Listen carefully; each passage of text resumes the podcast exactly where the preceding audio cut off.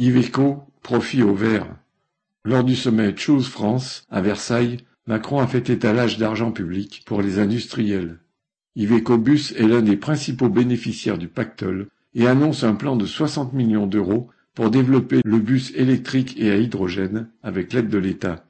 Le gouvernement prétend ainsi, attirer les investisseurs étrangers créateurs d'emplois, en l'occurrence ici la famille Agnelli qui partage avec la famille Peugeot le contrôle de Stellantis, Fiat Chrysler, PSA et d'autres, qui est aussi l'actionnaire principal d'Iveco.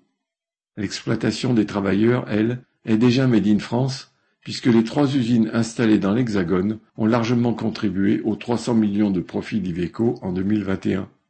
Le cadeau de Macron ajoute en quelque sorte une belle cerise sur le gâteau des profits. Iveco ne s'est pas engagé à créer le moindre emploi.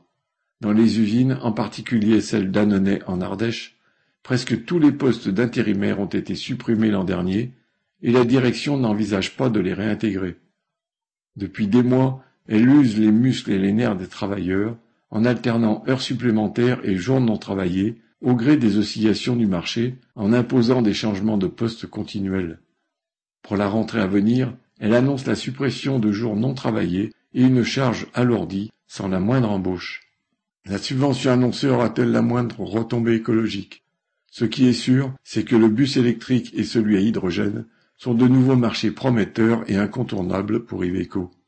Le gouvernement fait ainsi payer à la collectivité, au nom de la transition énergétique, des investissements que le groupe aurait dû faire de toute façon. L'État italien n'est pas en reste. Il prépare lui aussi une subvention à Iveco dans le cadre de son plan de 300 millions d'euros pour les bus écologiques financés par l'Union européenne. On en ignore encore le montant, mais visiblement, pour les groupes capitalistes, au diable l'avarice. Correspondant Hello.